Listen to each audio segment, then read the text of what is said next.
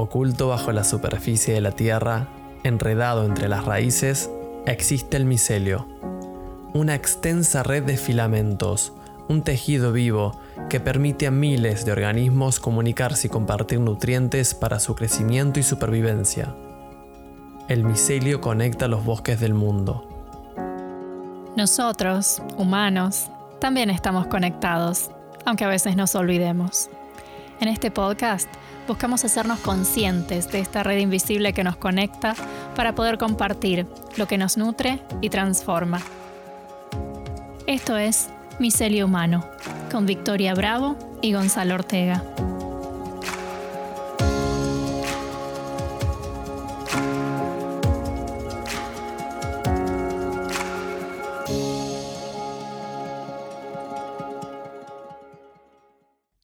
Hola y bienvenidos a un nuevo episodio de Micelio Humano. Estamos acá con Gon. Hola Gon, ¿cómo estás? Hola a todos, hola Vicky, ¿cómo estás? Entusiasmado de estar grabando una vez más acá Micelio, el Milesio. El Milesio. sí, sí, bueno, ya es chiste interno, pero deberíamos compartirlo en algún momento. Eh, la dislexia nos hace siempre escribir Milesio en lugar de Micelio. Milesio unamo, en vez de Micelio humano. Unamos el Milesio. Bueno, em, hoy, en nuestro episodio de hoy, eh, hoy no tenemos invitados Hoy, bueno, nos tenemos invitados a nosotros. Eh, teníamos ganas de hablar, claro, teníamos ganas de hablar de algo que después de los primeros episodios, algunos amigos nos preguntaron como que les gustaría que contáramos un poco más de, nosotros, de dónde estamos, como para dar un poco de contexto a todo esto. Em, no porque contamos ¿no? que estamos en Australia, pero bueno, somos de Argentina, estamos en distintas ciudades, o sea, ni siquiera estamos grabando juntos, grabamos por Zoom. Eh, Gon está en Sydney, yo estoy en Melbourne. Em, y, y, bueno, y justamente con el episodio anterior... De que hablamos un poco del desarraigo y demás con Esmirna, eh, se me ocurrió que, o sea, al principio no sentía que no quería compartir más de nosotros, pero no por no compartir, sino por el hecho de que, bueno, ¿qué vamos a hablar? Solamente de nosotros, mi historia de vida, o sea, no, como que quería compartir, bueno, las cosas que, qué sé yo, que vamos aprendiendo y demás, ¿no? Em, pero sentí que cuando me preguntaron esas cosas tenía sentido por una cuestión de contexto, eh, no solamente de decir, bueno, esto es todo lo que me pasó a mí, sino, eh, eh, no, no por una cuestión de, no sé, Sí, eso de contar solamente una historia, que igual las historias siempre están buenas. Pero digo, más como eso, para, contar contexto, para dar contexto y, y, no sé, siento que eso, que puede servir y bueno, y hubo, y sí, hubo personas que, que les dio curiosidad. Entonces dijimos, bueno, como está relacionado a los viajes, a nuestra experiencia y demás, y relacionado al episodio anterior, capaz estaba bueno eh, compartirlo. Sí, y sobre todo, bueno, sobre todo hoy, hoy en estos tiempos que, hay mucha gente que está, eh, que está preparándose para viajar o está preparándose para mm. salir del país, para emigrar o está pensando en la posibilidad o, personas que antes no lo consideraban hoy están, viste, como replanteándose a ver qué quieren hacer. Entonces está bueno, está bueno compartir nuestras experiencias y nuestros procesos, como lo dijimos en el primer episodio, para para ver a quién podemos eh, ser de ayuda y conectar desde ese lado. Eh, y desde ese punto, bueno, te quería, bueno, preguntarte, Vicky, ¿cuándo fue que tomaste vos la decisión de viajar? Ah, ah, em, De viajar, de salir, de, de viajar, de, irme, de irme de Argentina. Em, bueno, antes que eso, ¿no? Capaz podríamos decir hace cuánto tiempo que estamos fuera de Argentina también como para, para agregar un poco a eso. Yo me fui a Argentina hace siete años. ¿En ¿Vos, Gon? Yo hace seis. Ay, no estoy muy seguro. Siempre que me preguntan, tiro una... Estamos Pero vamos a decir entre los 5 y los 7. Ahí. Está. Em, y. Eh, a ver, si me preguntas cuándo decidí irme, es una pregunta un poco más amplia, porque yo siempre, creo que lo mencioné un poco en el episodio anterior, yo siempre pensé que iba a vivir en otro lado. Em, desde, desde muy chica pensaba que iba a vivir en otro lado. Vivía en, Córdoba, o sea, crecí en Capilla del Monte, en Córdoba, en Argentina. Y, mm, Y, ya desde, desde que vivía ahí pensaba que yo me iba a ir a Buenos Aires, o sea, mis compañeros iban a estudiar a Córdoba capital, pero yo me iba a ir a Buenos Aires a estudiar, lo tuve siempre muy claro y cuando cumplí los 18 me fui a Buenos Aires a estudiar. Y ya estando en Buenos Aires es como que también empecé a pensar que no, que quería algo más, que quería conocer más, que necesitaba ver más. Eh, y, bueno, como que esa idea siempre estuvo ahí y nunca hubo demasiado la idea del, arraigo de este es mi país. O sea, es mi país, me siento muy identificada con Argentina, como con la cultura argentina, pero, pero nunca sentí que, nunca me sentí atada al país, em, a la tierra, digamos, o a ese pedazo de tierra en, particular. Em, como que siento que igual puedo viajar por todos lados y mi identidad y lo que tiene, lo que lo que me traigo, digamos, de esa, de esa tierra va conmigo. Sí, va, sí, te sigue a todos lados. Claro, eso por un lado, entonces es como, eso es más amplio. Pero me acuerdo el momento en que tomé la decisión de irme, de que dije, ya está, esto es lo que quiero ¿Cuándo hacer. Fue? ¿Cuándo fue el minuto cero? Minuto cero. Eh, em, creo que fue en el 2000. No sé si fue principios del 2014 o fines del 2013. Estaba en el cine con dos amigas. Eh, como que ven, creo que ya venía dándole vuelta a la idea, ¿no? De que, ah, me gustaría vivir en otro lado, pero nunca lo, como no concreto. Y, es, y eh, fuimos a ver, ¿cómo se dice? Eh, ¿Cómo se dice? ¿Cómo se llama? creo que The Secret Life of Walter Mitty. la ah, vida secreta de, Walter Mitty. que es la... ¿cómo, se llama este actor? Que, por Dios, no me voy a acordar. Bueno. Bueno. no me voy a acordar, por favor. Bueno, eh, ay, Dios bueno, mío. No viene que es, es, gracioso. Bueno, no, sí. Eh, bueno, pero nada, es, la, es como la vida de, un fotógrafo que nunca se anima a nada. Mm. Em, y bueno, y, la, vida lo lleva a que, tenga aventuras. Y transcurre un poco en Islandia. Y yo me acuerdo que cuando vi esos paisajes, yo dije, yo necesito ir a ese lugar, yo quiero ir a ese lugar. Y todavía, todavía están en mi cabeza y todavía nunca fui a Islandia. Ben Stiller. ben Stiller, claro que sí. Ah. claro que sí. Eh, bueno, y, me acuerdo que salimos del cine, estaban, eh, fuimos al cine con Mechi, mi amiga Mechi y Sole, y mi amiga Sole. Em, y me acuerdo que cuando salimos dije, ya está, eso es lo que quiero hacer, necesito viajar. O sea, ya está, ya lo decidí.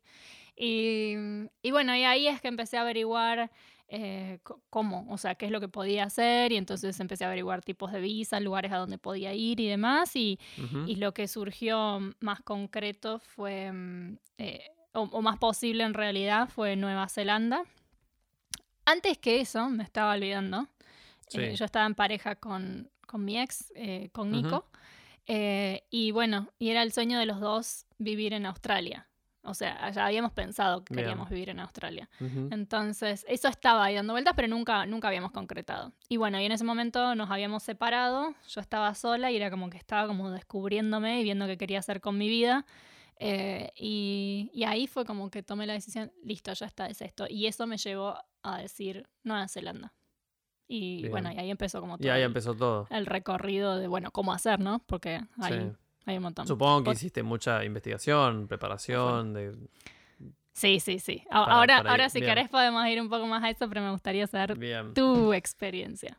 Mi primera vez. Mi primera vez. Ah, ah. bueno, cuando decidí. tu primera vez de pensar. Mi primera vez de pensar. claro, porque hay muchas veces. Em, no, mira, a mí me pasó eh, cuando estaba en el segundo año de la facultad. Em, medio que estaba como un poco harto de, no sé, de, qué, de la vida. Ah, em, mm. y me acuerdo que hablando con una compañera eh, me dijo, uy, mira, está por... Eh, está, hay una beca para ir a México desde la universidad, no sé qué. dije, bueno, no lo... No sé por qué no lo pensé mucho. Eh, y apliqué, creo que faltaban dos días para que cerrara la, la beca. Apliqué, me quedé y me fui a México al, par de meses, o sea, al poco tiempo. Ah, Muy loco, de la nada. De la nada, de la nada. ¿Una beca de qué? Que yo ni siquiera no, como sé de, esta historia. de estudiar, como de... podía estudiar seis meses en la Universidad de México y era como parte de la carrera. Ah, lo que, Ah, lo que vos ya estabas estudiando. Claro. Eh, entonces me fui como a estudiar seis meses en teoría en México eh, y, y bueno, esa fue como la primera experiencia cuando me fui. Fueron seis meses, volví y cuando volví dije, yo termino la carrera y me voy. Onda, lo Mm. que había vivido en ese viaje para mí fue increíble. Eh, había experimentado por primera vez que era estar afuera, que era estar alejado de mis círculos, eh, que era eh, probar cosas nuevas, experimentar y, y explorar. Y la verdad que, que volví con, con ansias de, de emprender un viaje solo y, de irme. Eh, entonces terminé la facultad. eh, laburé un año más, eh, porque ya estaba laburando en el último año de la facultad. Trabajé un año más. Y dije, bueno, nada, es momento, yo me voy. Eh, ya estaba cansado de trabajar, estaba cansado de, de- de- mi vida ahí, ¿viste? No, tampoco, no tenía nada que me, que me apegara, ¿viste? Como a, a querer quedarme. Eh, así que, bueno, eso, averigüé a dónde podía irme, saltó Dinamarca como una de las opciones más fáciles. Eh, y bueno, nada, no lo pensé mucho tampoco. Sabía que me quería ir, estaba en mí. No tenía muy en claro por qué me iba, eh, pero, pero bueno, sentía que, que- que sí, que mi vida no estaba ahí. Entonces preparé todo y me fui. Te quiero preguntar, cuando te fuiste a México entonces, eh, ¿te fuiste completamente solo? ¿Conocías a alguien? Eh, no, me fui solo, no conocía. eh, a ver, eh, me fui con una amiga, eh, una muy amiga Palo, me fui con ella, no nos conocíamos, nos conocimos un par de días antes de viajar, ella era de otra carrera de la misma facultad, Mm, entonces ella también le había salido la beca, nos fuimos los dos solos, nos conocimos en el viaje prácticamente. claro. Entonces tenía ahí como, bueno, un, un apoyo, un soporte, ¿no? Eh, pero no la conocía tampoco. Nos fuimos conociendo durante el viaje, nos hicimos re amigos, pero eh, no, no, me fui solo en el sentido de, de sin nadie conocido en el, en el primer momento, pero apenas viajás ya te, te conoces al toque y, y te apegás a la otra persona, ¿no? Pero, pero sí, fue solo. Y después a Dinamarca ya fue solo, solo, solo. O sea, ahí ya no había nadie. Y tengo otra pregunta. Mm. ¿Qué fue entonces lo que ex- experimentaste en México que te hizo pensar, quiero irme de viaje solo? En el siguiente viaje. Em, No, no sé si, no sé si fue el pensamiento de querer irme solo. No, no era Mm. lo solo lo principal. Lo principal era querer irme. Eh, después, ninguno de, los- de mis amigos y la gente de mis círculos estaba eh, pensando en eso. Muchos estaban terminando. Yo fui uno de los primeros en terminar la carrera. Entonces, eh, muchos estaban estudiando, muchos estaban trabajando. Y, la verdad es que no quería depender de nadie eh, para irme. Entonces, bueno, si no hay nadie con quien me pueda ir, me voy solo. No, no, no tengo drama en ese sentido. No, ni- pero como te digo, no lo pensé tanto tampoco. No le di mucha vuelta al asunto. Mi vieja me intentó convencer un montón de veces de que no me fuera. Porque me estaba yendo solo y encima te está yendo a Dinamarca, que quién conoce. Eh, y si aún así dije, bueno, ya fue, está todo bien. eh, me voy. Y, ay, y no- de verdad no lo pensé ni, ni, ni me acuerdo haber dudado un segundo. Eh, estaba muy convencido de lo que quería hacer. Claro, te pregunto porque son como ex- experiencias re diferentes eh, y, y- y- y también, bueno, personalidades diferentes, porque en mi caso todo lo contrario, o sea, es- yo eh, nunca viajé sola, por ejemplo, todavía. Sí. Nunca, nu- y, y nunca me animé a viajar sola.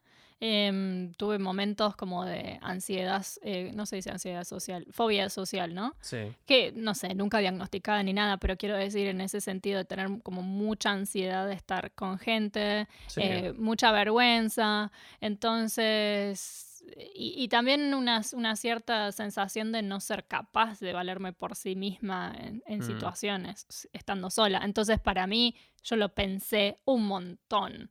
Em, y, y tomé la decisión estando sola, porque en ese momento, eh, bueno, con, con Nico nos habíamos separado y, y no estábamos juntos por un año. Después volvimos, pero en ese momento yo tomé la decisión sola eh, y, mm, y decidí Nueva Zelanda porque, justamente porque era de las, vis- las visas más fáciles em, para conseguir, si bien en realidad no era fácil No, es decir, era aplicar era azar. fácil. Mm. pero aplica... Claro, o sea, no te pedían muchos requisitos. Eh, no te pedían Pero requisitos. era de suerte si la obtenías o no. Pero Sí. era más o menos suerte si la obtenías o no, porque eran mil cupos por año en ese momento, no Sí. sé si es lo mismo ahora. Eh, creo que aumentó eh, un poco. Y bueno, y todo el mundo se quería ir, entonces eh, te decían, bueno, podés aplicar tal día, a tal hora. Entonces todo el mundo que ya estaba listo para aplicar, eh, la página colapsaba y en 20 minutos se agotaban las visas agotaban, sí, y la sí. página no andaba, entonces no podías completar el formulario. eh, O sea, Mm. era un poco el azar. Sí. Em, entonces, no, lo que iba es que eh, eso me costó. A mí, o sea, eso yo lo pensé muchísimo. Eh, y, y decidí irme sola, pero ni siquiera decidirme sola. O sea, entré en todos los grupos, además de averiguar un montón, investigar un montón ¿no? Mm. sobre cómo era toda la historia. eh, me metí mucho en los grupos de, mm, de argentinos que querían irse a Nueva Zelanda. Entonces, Sí. como para saber más sobre el proceso y también para conectarme con gente, porque pensaba, me voy sola, pero no me, no me quiero ir sola. O sea, quiero irme con gente que esté en la misma. No me pero animaba a irme ese- sola. ¿Vos crees que esa idea de, de no poder eh, es, es por, digamos, cosas que, que te pasaron, digamos, previo y que, que te hicieron pensar de que, de que quizás sola no ibas a poder o, era, o, o miedo? Y bueno, es miedo, no sé de Es qué miedo, cosas. sí. Puede ser, qué sé yo. eh, no sé exactamente Porque yo qué si- es lo que no, me hizo porque sentir siento, eso. claro, porque eh, obviamente yo sí, miedo sentís y, y genera ansiedad, sobre todo cuando eh, te vas a, a lo incierto y salís de tu comodidad y demás. Pero yo lo que em, siempre eh, observé cuando una vez que yo ya estaba afuera y veía veía gente llegar o amigos llegar o salir de su país, eh, de, que, de, de que uno se, se subestima muchas veces, de, Sí, que, de total. que no vas a poder y es increíble la capacidad que tenemos para adaptarnos y para, para buscar apoyo y salir adelante. Entonces también es como eh, muchos, eh, siento que a veces tienen estas ganas de irse o de querer probar cosas nuevas, pero como no hay nadie que, que, que piense igual que ellos, bueno, no- y no, no se quieren ir solos y se, se limitan, digamos, se, se, se niegan a esa posibilidad de, de crecer por su cuenta y de, de ir hacia donde quieren ir por su cuenta. Entonces estaría bueno también eso, ¿no? Como empezar a preguntarnos, ok, si, si esto es lo que yo quiero, lo que siento que quiero hacer, eh, y no hay nadie que me pueda acompañar, bueno, animarse a prepararse, obvio, y ir trabajando ese sentimiento, ¿no? De seguridad para cuando llegue el momento hacerlo. O sea, yo estoy de acuerdo con vos en el hecho de que del, del animarse, ¿no? De Mm. tirarse a la pileta y hacer lo que uno tiene ganas de hacer. Pero al mismo tiempo, eh, también, por ejemplo, conozco casos de, por ejemplo, una chica, eh, una amiga de acá, de hecho, Mm, em, también como con mucha, mucha inseguridad, eh, bueno, ella se sentía como muy insegura, ¿no? Y, mm, eh, y, y bueno, eh, y eso, un poco de, de fobia social, eh, muy introvertida, y entonces ella re quería viajar, pero no se animaba. Y cuando, eh, o sea, se lo propuso como, como un desafío. Entonces Sí. se, se tiró a la pileta, fue y dijo, bueno, que sea lo que Dios quiere. Y cuando llegó, la pasó para el carajo, en realidad. Porque no estaba preparada para esa situación. Entonces, a lo que voy es como que tampoco forzarnos a hacer cosas cuando no sentimos que estamos preparados.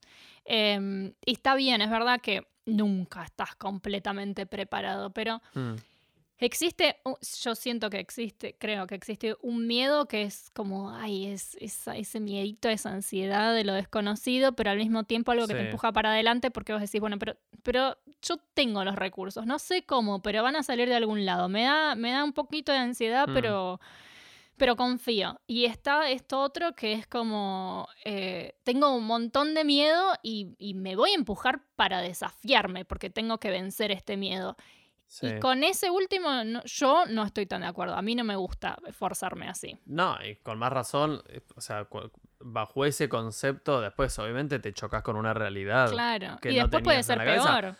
Eh, Puede ser peor, pero a la vez eh, también es- es- tengo esta idea de que eh, el aprendizaje es proporcional al miedo, ¿no? Como, como, ok, tenías este concepto, esta idea de, bueno, me esfuerzo, a- me, a, hacer esto, a lanzarme, a ir, eh, no conozco nada, no entiendo nada, no me preparé, voy igual. Obviamente, pues te encontrás con una realidad que no te esperabas para nada, tenés un cachetazo en la cara eh, y te va a decir, estuviste, o sea, estabas muy equivocado y, te, está pasando esto. Y obviamente lo tenés que superar. Eventualmente aprenderás, eh, pero viste, es como que... A mí me, pasó, yo me fui me fui preparado, me fui teniendo los recursos, me fui estando tranquilo dentro de todo, de que todo iba a salir bien. Y aún así me choqué con una realidad y, fue cachetazo. Entonces, siento que esa posibilidad siempre existe y uno la tiene que tener en cuenta. Porque no es todo lindo. No, pero el cachetazo siempre está, o sea, y la posibilidad del cachetazo o de eso, ¿no? De que encontrarte con cosas que no sean como vos te las imaginabas, total, pero los recursos internos, quiero decir, como de, resiliencia y de, poder ah, sobreponerse a ciertas situaciones o de saber, no sé, cómo mm. buscar ayuda o, o qué sé yo, eh, cada persona es distinto y a lo que voy es eso, a no, a no forzarse, a realmente tomarse el tiempo como para autoinvestigarse mm. eh, y, ver cuáles son los recursos con los que contamos y si realmente tenemos ganas. No quedarnos porque nos da miedo, porque nadie más quiere con nosotros, pero tampoco... O porque te dicen que no lo vas a poder. Claro, no, pasa obvio. Muy seguido. sí no, no eso, eh, pero tampoco esto de, decir, ah, tengo este miedo, ya está, me, voy a, viste, no sé, me da miedo clavarme una estaca en el corazón, me la voy a clavar a ver si me muero o no. Claro, tampoco creo que funcione así. Eh, claro, pero sí, no, de una.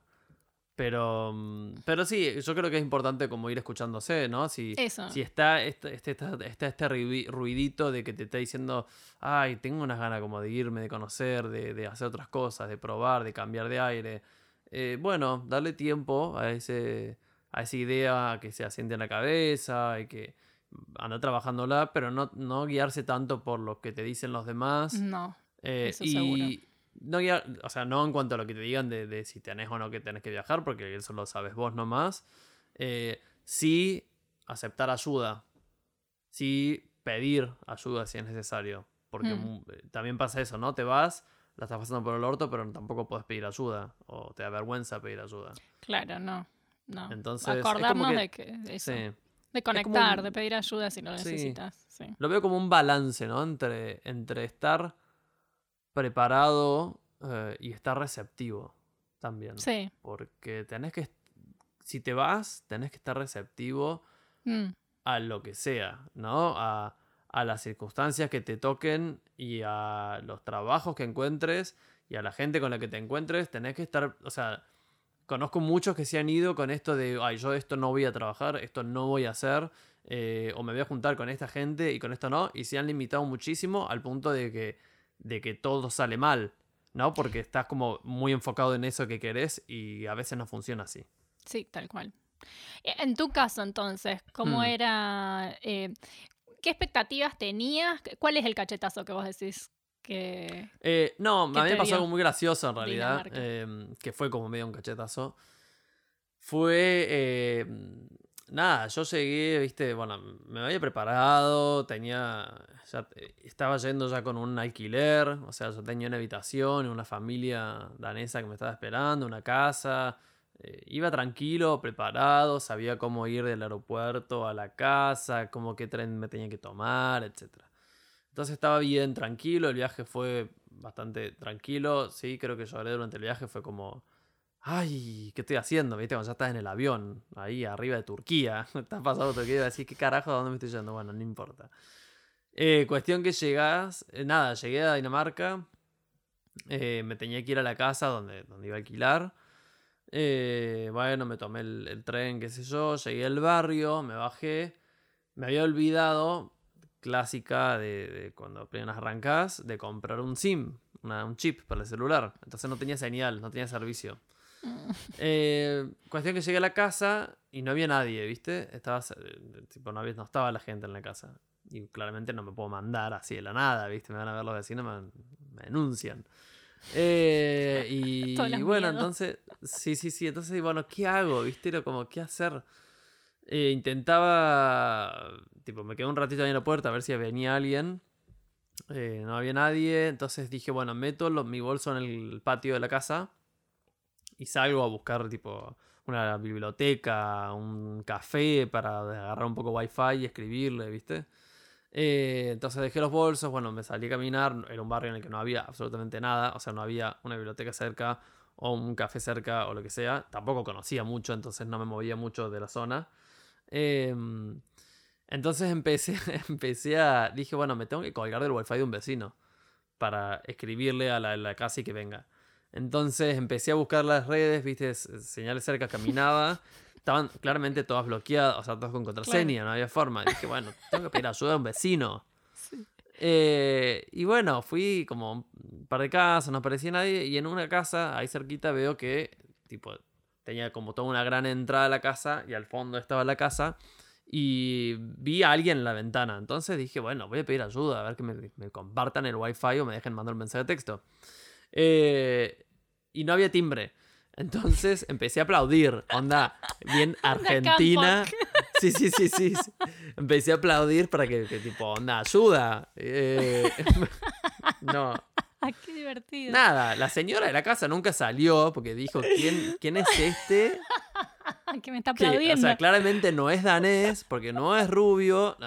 ¿Quién es este? Eh, bueno, no salió nunca, me fui a la cuadra y media, o sea, hice, una vuelta manzana, ponele, y en un momento me frena un auto en el medio de la calle, se baja un chabón, onda, para, a ver, onda rapper, cadena, musculosa, tatuajes, así, primera imagen fue como, ¿quién es este? Frenó el auto, se bajó a, querer pegarme. Me quería pegar. Y, o sea, yo fui recién llegado de Dinamarca. tipo, mi bolso ahí en el patio de la casa esperando que me abran la puerta. Bueno, me quería pegar eh, y yo sin entender qué carajo estaba pasando, ¿viste? En eso, bueno, en esa, en esa ida y vuelta de palabras o discusiones, no sé, porque ya no me acuerdo mucho. ¿En inglés? O... En inglés, en inglés. Em, le, le, le, expliqué como pude de que en realidad estaba pidiendo ayuda porque estaba por alquilar una casa, la dueña no estaba y me tenía que contactar con la dueña. Bueno, le mostré, le tuve que mostrar el mensaje de Messenger de que, de que efectivamente era así. Y me creyó y, bueno, y ahí se calmó y me dijo, bueno, tipo, todo bien, en realidad vine porque mi esposa pensó que la estabas mirando. ¿La que la estabas aplaudiendo? Claro, aparentemente la esposa estaba mamantando al bebé en la ventana y que yo la estaba aplaudiendo. no te puedo creer.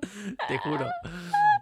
Y ahí dije, no te puedo creer. Eh, bueno, nada, eventualmente se fue el chabón todo bien. Eventualmente pude contactarme, llegaron, bueno, etcétera, pero fue como no quiero salir de mi casa por una semana. Claro, qué fuerte llegar ¿no así. el miedo que tenía mal. Aplaudiendo ahí, la mina que me amantaba. Sí, sí, sí. Y ahí fue claramente el, cachetazo de, de, de, de, shock cultural, de mm. cambio de costumbres, de hay cosas que acá no se hacen y que tenés que mm. aprender. Eh, pero bueno, fue la forma de aprender. Y, nada, fue muy gracioso, pero sí, eso me, me, me inhibió dos, una semana, dos semanas que en mi casa. Tipo, era hacer un par de cuadras y no quería cruzar por esa casa ni en pedo. Con un miedo, un terror tenía. Eh, pero bueno, nada, eventualmente no pasó más nada, pero, pero fue fuerte, sí. Y fue uno de los primeros, de los, de los primeros aprendizajes así, al toque, apenas llegado. Qué groso. Mm. Em, ¿Vos tuviste alguna así experiencia difícil? así, así como esa, no. Em, no, siento que tuve como bastante suerte. Yo creo que el mayor choque que tuve eh, fue con el tema del inglés, que yo mm. medianamente pensaba que hablaba inglés. Em, y hablaba, pero, pero bueno, eh, trabajando de moza, que es el primer lugar, lo primero que pude hacer, en Nueva Zelanda no entendía un corno el acento mm. de Nueva Zelanda. No, no, entendía nada. O sea, que me tuvieran que repetir las cosas un millón de veces, que no me entendieran lo que yo decía, oh, los nervios que me daban. Eh, bueno, eso básicamente, pero no, situaciones así, cachetazo, tanto así, no, porque no sé si tenía como tanta, mm. creo que es lo que hablamos un poco en el episodio anterior, no tenía tan idealizado, era como que bueno, yo voy ahí, eh, voy a hacer lo que pueda hacer y ya está, era como más. Estabas bastante receptiva también. A sí, sí, sí, eh, pero no, cuando vos decías esto de, mm, que llegaste, bueno, y no, tenías el chip para el celular y que o sea, no, no podías encontrar la red y entonces pensaste en, pedirle ayuda a un, vecino.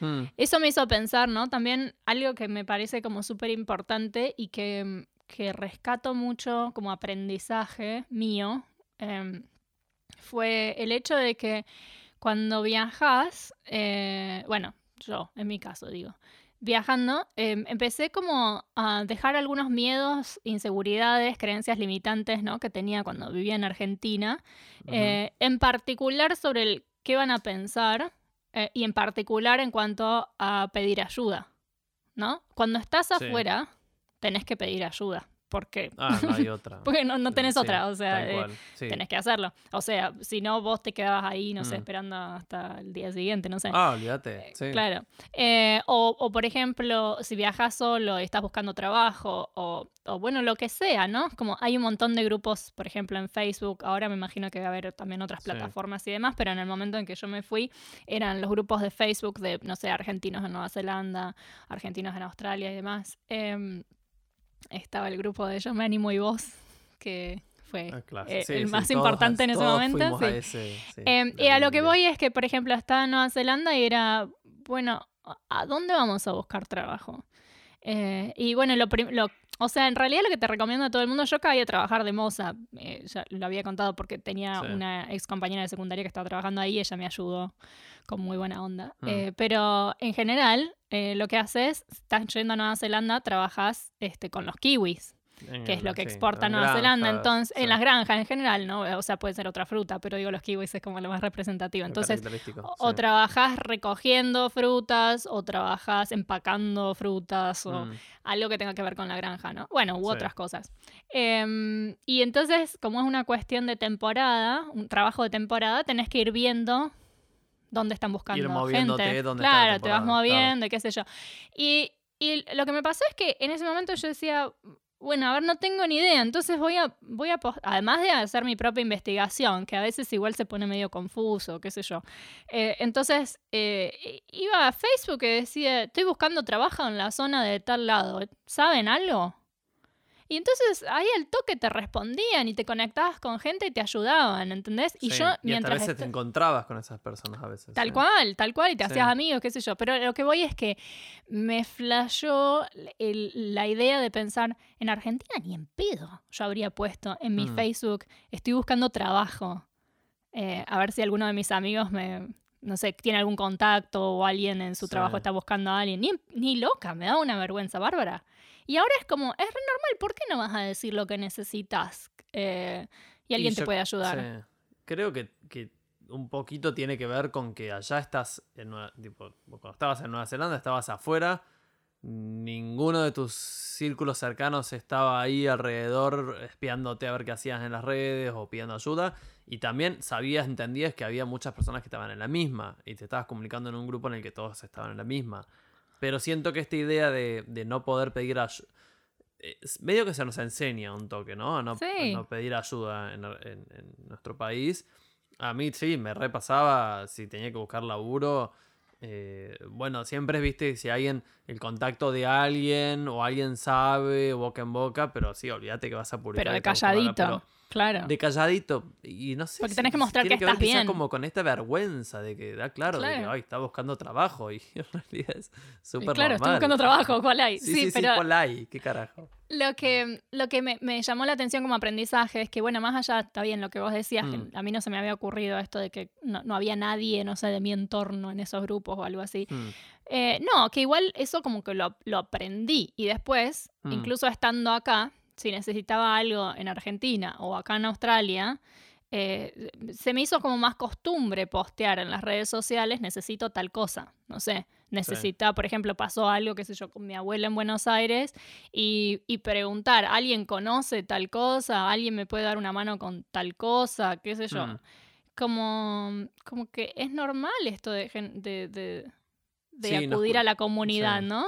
Sí, nos cuesta pedir ayuda un toque, ¿no? Y mm, sobre todo, sobre todo cuando estás afuera, porque eh, pedir ayuda estando afuera es aceptar, por un lado, ok, yo esto no estoy pudiendo solo con esto, eh, necesito que alguien me dé una mano, y es aceptar de que no todo va a ser eh, así de, feliz y todo va a salir bien, ¿no? Es como que pedir ayuda es soltar un poco el control y decir, ok, bueno, esto, esto no puedo solo, necesito que alguien me dé una mano, así sea, contactándome con alguien, consiguiendo un laburo, eh, Mostrándose o dándome un consejo o dándome apoyo. Se suele ver mucho en los grupos en Facebook de gente que está afuera, de, che, nada, estoy pasando por esta, ahora una cagada, si alguien tiene algunos consejos, ¿viste? Y la gente apoya y, y quieras o no, eso suma. Eh, sí. sí. quiere, creo que tenés que... Eh, tenés que tener como cierto, esta palabra de viejo, ¿no? Cierto decoro a la hora de pedir ayuda o de preguntar, como ah, que pasa mucho que, mm, que eh, hay muchos que esperan que les venga, les, sirvan en bandeja todo lo que necesitan, ¿no? Sin ningún tipo de investigación previa, sin ningún tipo de, de haber buscado, de haber intentado, y se preguntan las cosas mil y una veces, eh, y se, se te, te, preguntan, ok, ¿cómo hago para irme allá? bueno, y buscaste un poco de información, o sea, hay un montón de recursos, hoy todos, la mayoría tenemos gran acceso a todos estos recursos. Eh, es cuestión de, ponerse un poco, ok, cuando llega un punto en el que ya hay cosas que no puedes resolver y necesitas ayuda, ok, suelto el control y pido ayuda. Eh, porque también es como un. Hay, hay, este abuso, ¿no? De pedir ayuda y esperar que el otro te dé todo. Sí, yo creo que, bueno, depende de las circunstancias de cada uno. cada uno, eh, a algunas personas les resulta más fácil, este, no sé, entrar en un grupo y fijarse con quién contactan y pedirles que les den toda la información. Y otros eh, prefieren buscar la información por sí mismos. De cualquier manera, estoy de acuerdo con vos en que em, si no, si, no te, si no te preocupas, digamos, por buscar la información por tu cuenta, después también lo que pasa es que no estás preparado por lo con, con, lo que te vas a encontrar cuando llegas. Totalmente. Porque no tenés tus propios recursos de, de, vos tener tu, como tu propia, no sé, eh, los recursos. Sí, a eso iniciativa. Eh, claro. porque la preparación para, un, para irte, para un viaje, para salir. Te la vas a hacer vos, eh, no te la vas a hacer La preparación arranca por vos, sentado frente a una computadora o con un celular a la mano y leyendo, investigando y viendo cuáles son las opciones. Ahí arranca. Y esa es la primera iniciativa que tenés que tener porque después, si esperás que te lo den todo, vas a llegar allá y te vas a encontrar más solo que nunca y todo se va a hacer mucho más difícil. Eh, en cambio, si ya hiciste una investigación previa, empezaste a leer, bueno, ya te empezaste a mover y también empezás como a mamar un poco esto de, la información de, qué laburo voy a poder hacer afuera, eh, o qué me voy a encontrar. Entonces, sí, para mí, como dijiste vos, es como eh, es clave eh, el hecho de, ok, si querés tomarla, si, si, querés prepararte para irte afuera, bueno, empezá a investigar, empezá a leer un poco, preguntar lo que no sé, lo que no entiendas, lo que no sepas. Y ese es como el primer gran paso, me parece. Porque eso también te va en la mente preparando un toque, ¿no? Tal cual. A lo que va a venir. Y no es también eh, como que estás tanto dependiendo de, de la afuera, sino que tenés los recursos adentro. Vos aprendiste sobre eso, vos estuviste leyendo sobre mm. eso o lo que sea. ¿Cuál, cuál fue, crees vos, eh, uno de tus mayores aprendizajes en estos mm. años? Bueno, ese que acabo de decir es uno, por ejemplo. Esto de como de que me dejen de dar vergüenza ciertas cosas. Sí, mm. aprender a pedir ayuda. Em, te voy a decir uno que, que es lo que te venía, lo que te estaba contando hace un rato. Em, de, de, también un poco lo de la, imagen física, eh, el, ¿cómo se dice? Sí, la, la autoimagen, ¿no? Em, que yo era como muy, muy centrada en, cómo me veía y en, los detalles, ¿viste? Me tengo que ver este, impecable todo el tiempo, qué sé yo, que depilada, que, como perfecta, ¿no? Y bueno, cuando empezás a viajar en ciertas circunstancias, en ciertas ocasiones, no podés estar pensando en mm. eso. Bueno, o al menos yo no podía, ¿no? Depende de qué, viaje hagas, ¿no? También puede ser que sí. Total. Em, por ejemplo, yo la veo, la sigo a esta chica que se llama eh, Alejandra, que tiene la cuenta en Instagram que se llama Alejandra Travels, que me encanta ella, me parece como súper auténtica. Y bueno, ella es nómada digital y viaja por todos lados y, trabaja viajando. Y, y, a ella la ves que de vez en cuando se toma su día de spa y más allá de que esté haciendo un voluntariado en África, eh, un día eh, ella se, se, baña, se pone sus cremas y se hace un baño de crema en el pelo y qué sé yo, y es como, y me parece re lindo eso de que se dé ese espacio para hacer esas cosas por ella, ¿no? Pero en mi caso, en, eh, Quizás es una de las formas de ella para conectarse. Totalmente, me parece. Sí, mm. y, y, de hecho me parece como admirable, porque en mi caso tiene, siempre tuvo que ver más con verme bien más que con sentirme bien. Y entonces desde ese lugar siento que hubo un gran aprendizaje en el viajar porque tuve que relajarme un poco con eso. Entonces, bueno, dejar de mirarme un toque al espejo. Eh, en, muchas circunstancias donde eso, ¿no? no podía estar fijándome si tenía un pelo fuera de lugar. Ya fue, estaba viajando y viviendo en un auto por un tiempo. Eh, me podía bañar. ¿Quién se está fijando en ese pelo? Nadie se estaba fijando, pero nunca antes nadie se estaba fijando, pero yo pensaba que se estaban fijando. Em, y, y, bueno, me podía bañar dos veces por semana porque estábamos viviendo en el auto y, había que buscar. Todo bien, claro. y estaba todo bien. Y bueno, entonces como relajarme un poco con eso. Que igual mm. después cuando ya me establecí, un poco volvió la obsesión, pero menos, y ahora ya directamente medio que se está yendo. Así que nada, estoy haciendo un trabajo sobre eso. Pero después... Sí. ¿Qué? Para, me vas a preguntar. No, te bueno, pero ¿cómo crees que aprendiste? O sea, ¿qué, qué, relajarme. Eh, que te hicieron aprender eso o entender eh, eso? Bueno, ok, a, eso iba. Entonces, mm. otro súper aprendizaje que está requete relacionado con eso porque pasó durante el mismo tiempo, es que cuando estábamos en Nueva Zelanda, eh, con Nico estábamos, mm. eh, después de trabajar por tres meses en un lugar, en Fox Glacier, que es en la costa oeste de la isla sur de Nueva Zelanda. Trabajamos ahí por tres meses, eh, como, bueno, para juntar un poco de plata, aclimatarnos un poco. La verdad que la temporada fue bastante mala, entonces no ahorramos casi nada y nosotros nos habíamos ido de Argentina con dos mangos, o sea, no sé si nos fuimos con mil dólares, ponele mil quinientos dólares, una cosa así, nada. Nada. Eh, y ahorramos muy poco, ponele que ahorramos dos mil dólares más, una cosa así. Em, entonces con eso compramos un auto, un auto grande tipo, tipo van, pero no, no era una van en realidad, era como, ¿cómo se llama? Como un auto familiar, ¿no? Eso, tipo con seis asientos, así. Eh, sí, SUV.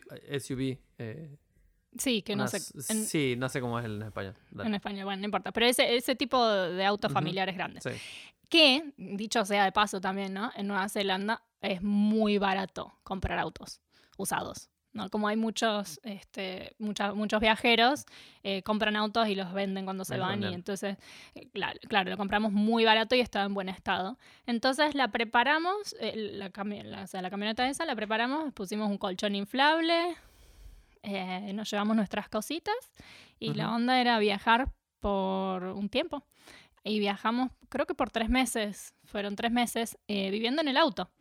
Eh, pero imagínense, ¿no? No era como una van como toda preparada, posta, con cocina y toda la historia. No, tenía una cama atrás y nada más. Eh, entonces, bueno, sí nos habíamos comprado un, como un anafe chiquito para mm. cocinar y bueno. Em, entonces, por eso digo relacionado, porque esas eran las circunstancias, ¿no? O sea, no es que la van tenía baño. Entonces, buscar un baño era buscar un baño público, que bueno, por suerte en Nueva Zelanda hay muchos baños públicos y está muy preparado para esto, pero de cualquier manera es un baño público. Eh, bañarnos era, había, en algunos lugares había duchas públicas y mm. otras veces era buscar este, las, las o sea, piletas de natación, entonces pagabas por el día y bueno, nos íbamos a dar una ducha ahí y de paso nos quedamos en la pileta. Sí, yo he llegado em, a bañarme en centros de recreación, en plazas. Claro, eso. Ah, bueno. Sí, sí, sí. Tal cual. Surf clubs. claro. Em, eso. Y mm, entonces en ese contexto es que no podía estar como ni depilándome y pensando en, qué ponerme ni nada de eso, por un lado. Y por otro lado, lo que aprendí a valorar muchísimo es el minimalismo. O sea, el tenés las cosas que usás y o sea, usás las cosas que tenés y no tenés nada de más porque, porque no tenés dónde ponerlas, porque mm. todo lo que tengas de más en realidad es peso extra. Eh, y, y, también, como no teníamos un mango, como te decía, eh, no, no, podíamos estar tipo pensando, ay, vamos a cenar a tal lado. Era como, queremos hacer durar este viaje lo más que podamos y llegar con un resto para pagar un alquiler cuando, cuando decidamos quedarnos en un lugar y buscar trabajo. Trabajar, claro. claro.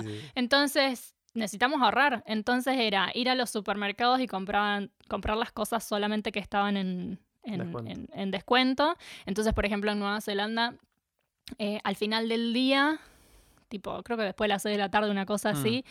las cosas estaban en ciertas cosas estaban en descuento, ¿no? Entonces ibas y comprabas, qué sé yo, el pan del día ya estaba en descuento, qué sé yo, cosas así. Entonces estaba todo más barato.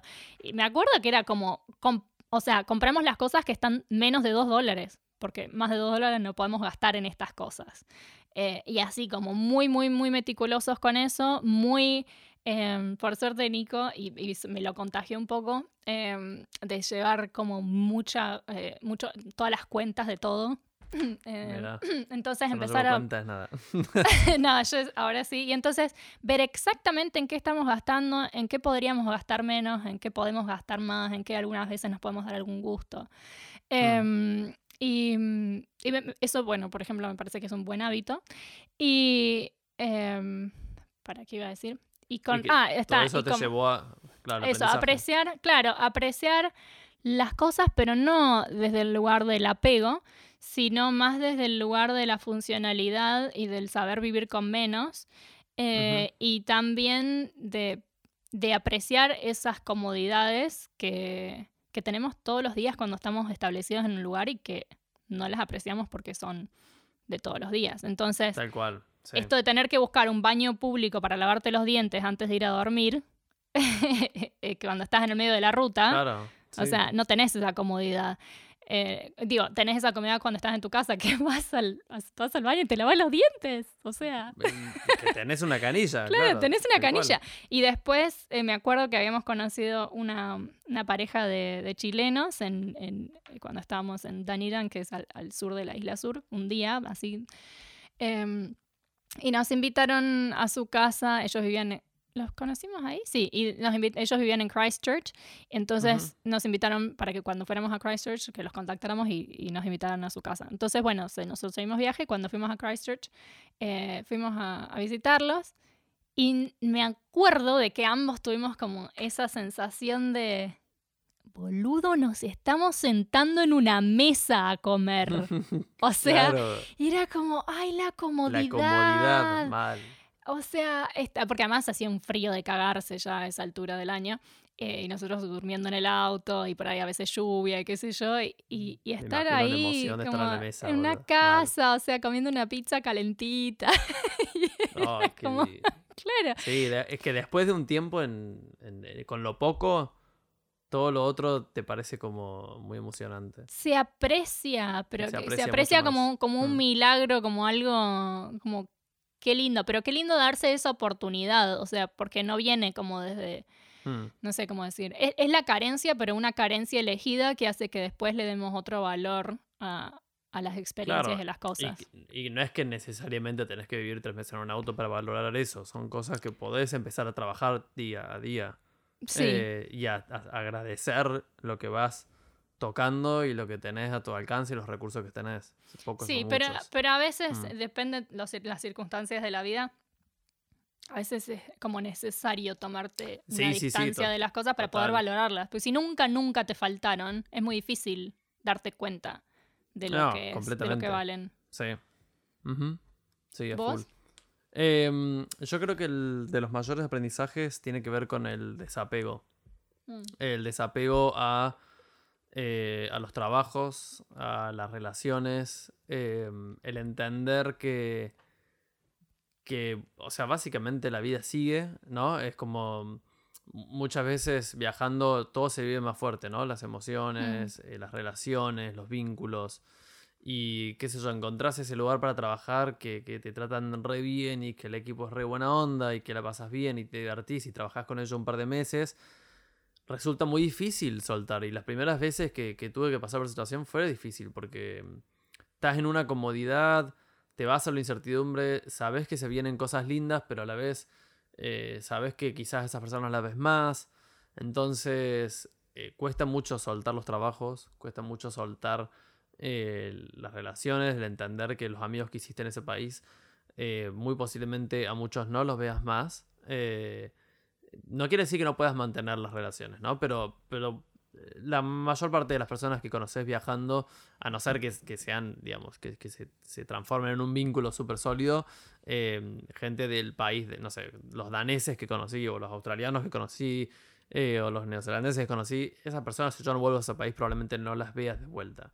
Eh, entonces, fue un aprendizaje muy grande el desapego y el, y el el entender que cada vez que me vaya de un lugar eh, hay cosas que tengo que dejar atrás y que es parte del ciclo y del movimiento y, te quedas con los recuerdos y con lo lindo y con los aprendizajes y, eso fue para mí zarpado y también el, desapego a las, a las, experiencias, ¿no? El, el, ay, aquella noche de camping fue zarpada, fue lo mejor que me pasó, no va a pasar de vuelta.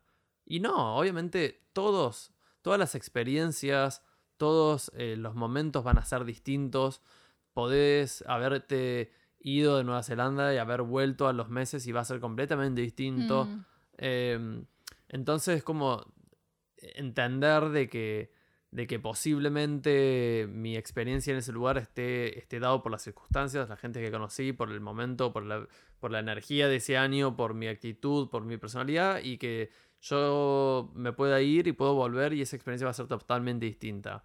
Y que no mm. porque tuviste una noche, eh, no sé, te fuiste a acampar y la pasaste muy bueno, vas a tener que repetir esas circunstancias para que sea esa buena noche. No, no es como valorar cada experiencia por lo que es. Eh, como fluir más. Fluir más, no quedarse atado a, a eso que fue y que no va a volver a pasar. Van a pasar cosas nuevas Y, distintas y van a ser igual de lindas o mejores. Entonces, eh, o no muy lindas, pero siempre es una oportunidad de aprendizaje.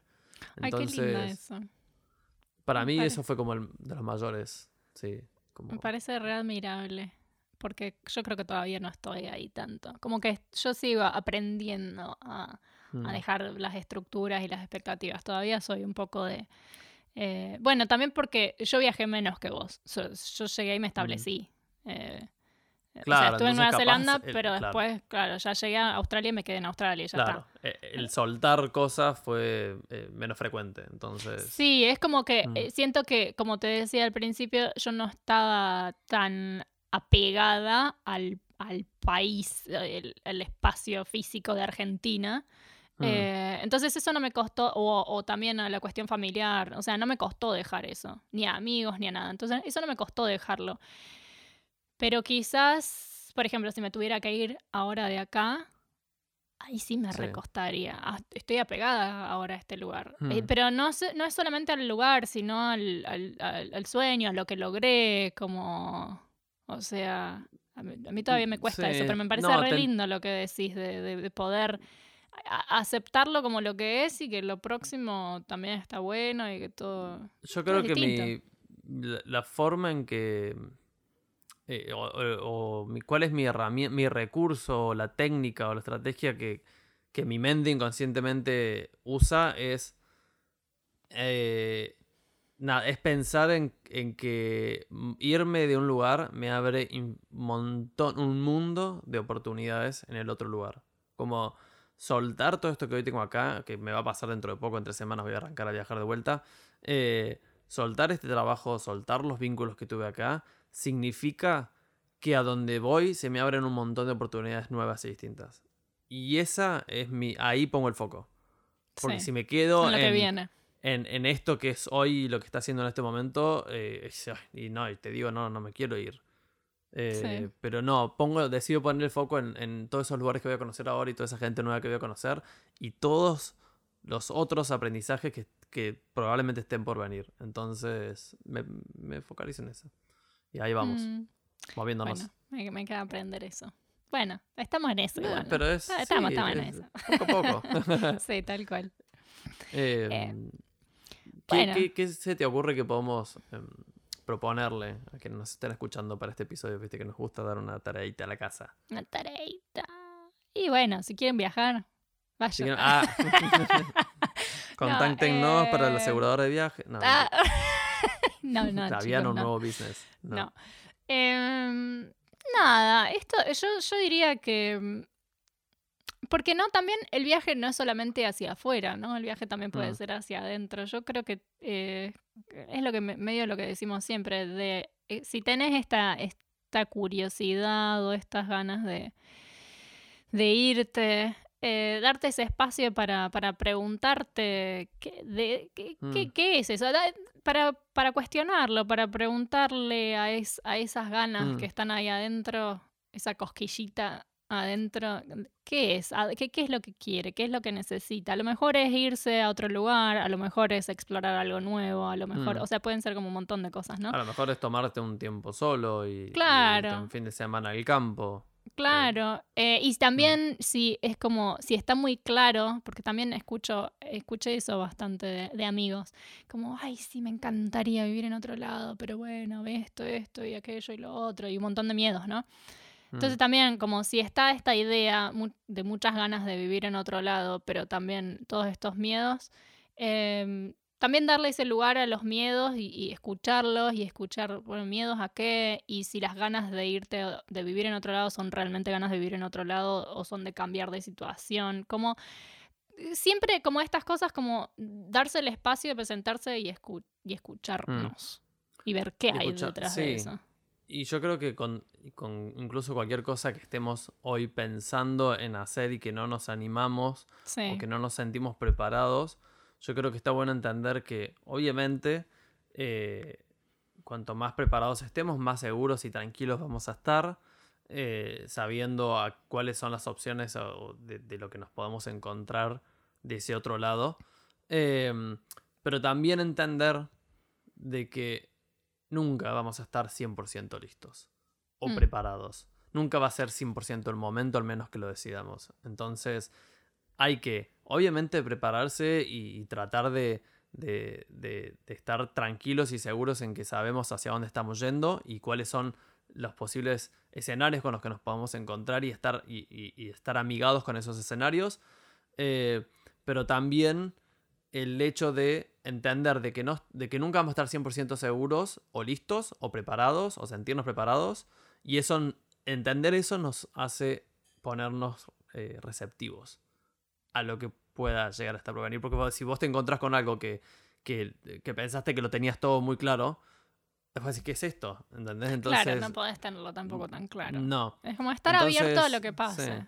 De, cual- Eh, de adentro y desde afuera, ¿no? Es tal, tal cual. Y que, bueno, eso, que, que probablemente ese otro lado nos abra un montón de oportunidades nuevas. Entonces, poner el foco ahí. Sí, eso me encanta. Yo creo que eso es, es- ese es el mensaje, creo. Me parece que lo que vos dijiste al final es como lo más lindo. Esto de que, bueno, para, o sea, dejar lo que hay es abrirse a un montón de oportunidades que pueden venir. Totalmente. Así que, Así bueno. que, Ah, bueno. nos vamos.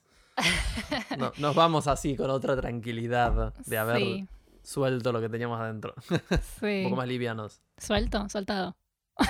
Sí, no sé, ya no sé qué. Ya perdimos. el- Livianos. Eh, Esa es otra de las cosas que pasan, ¿no? Cuando viajamos, que empezamos a perder el- nuestro idioma eh, Ah, fl- nativo y, tampoco mal, tenemos claro el nuevo.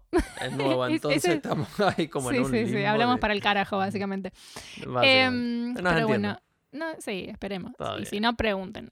Eh, Ah. Bueno, muchas gracias por estar ahí del otro lado y ahí. escucharnos y darnos su tiempo. Eh, su esperamos... tiempo y esperamos que, que los haya ayudado en algo. que Sí, o- les haya sí. sido útil o entretenido, por lo menos. Sí, ah, o algo. Eh, Algo. Y, y obviamente si, si, si les gustó y si les parece que alguien podría, le, le gustaría o le haría bien escuchar, escuchar Micelio Mm. Humano, por favor compártannos. Lo que queremos es hacer que esta red crezca em, y seguir compartiendo y conectando con más gente. Así que ya saben que nos pueden encontrar en Instagram. Instagram, en, ist- En en el i- IG, IG, en Instagram eh, como arroba micelio humano. Em, yo soy Victoria Bravo y mi, y mi Instagram es arroba victoriabravo.ro, que es R-A-W. W. Y el mío es Gon Papa Nicolau Ortega. Todo junto. Y sin dudar. Ah. bueno. Bueno, y nos vemos. Bueno, nos vemos la próxima. Que Chao. estén bien, chao.